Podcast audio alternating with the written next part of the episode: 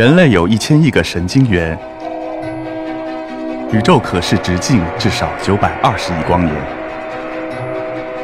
从无限小到无限大，在中科院 SELF 讲坛一起探索未知的世界。本节目由中科院 SELF 讲坛出品，喜马拉雅独家播出。我是来自上海交通大学的张晨红，呃，我研究的是跟我们的这个健康和疾病非常相关的那么一个呃领域，就是我们的肠道菌群。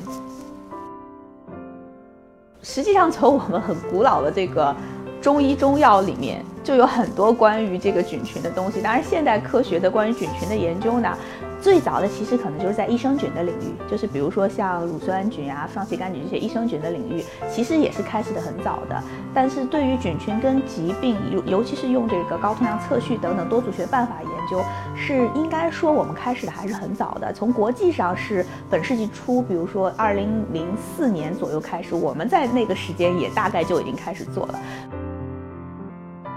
中国很古老的这个中医上就有就有粪菌移植，一个叫金枝，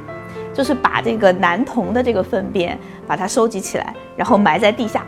埋上这个十几年、几十年，然后用来治那种重症、急症的病的效果是很好的。这可这可能是有记载最早的这个粪菌移植。我们在很多方面还是比较领先的，比如说我们在这个粪菌移植，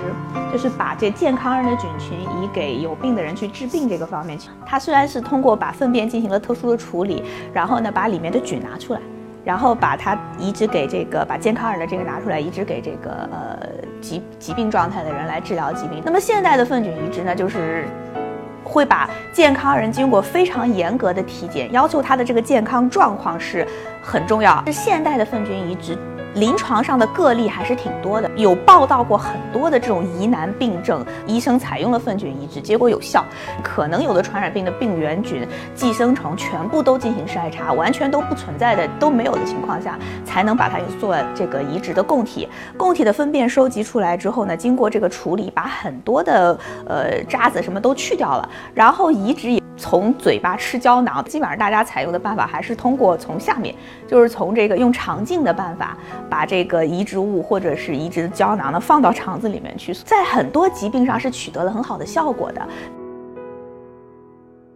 菌群失调，其实比如说急急性的来说，比如说你腹泻，这个一定是一定是有外源感染，那么肯定下面会造成菌群失调。再一个，比如你使用抗生素，长期。呃，比较长的这个阶段使用抗生素，一定会对你的菌群造成破坏。另外，像这个，比如说有一些呃慢性的代谢性疾病等等，可能都是存在菌群失调的。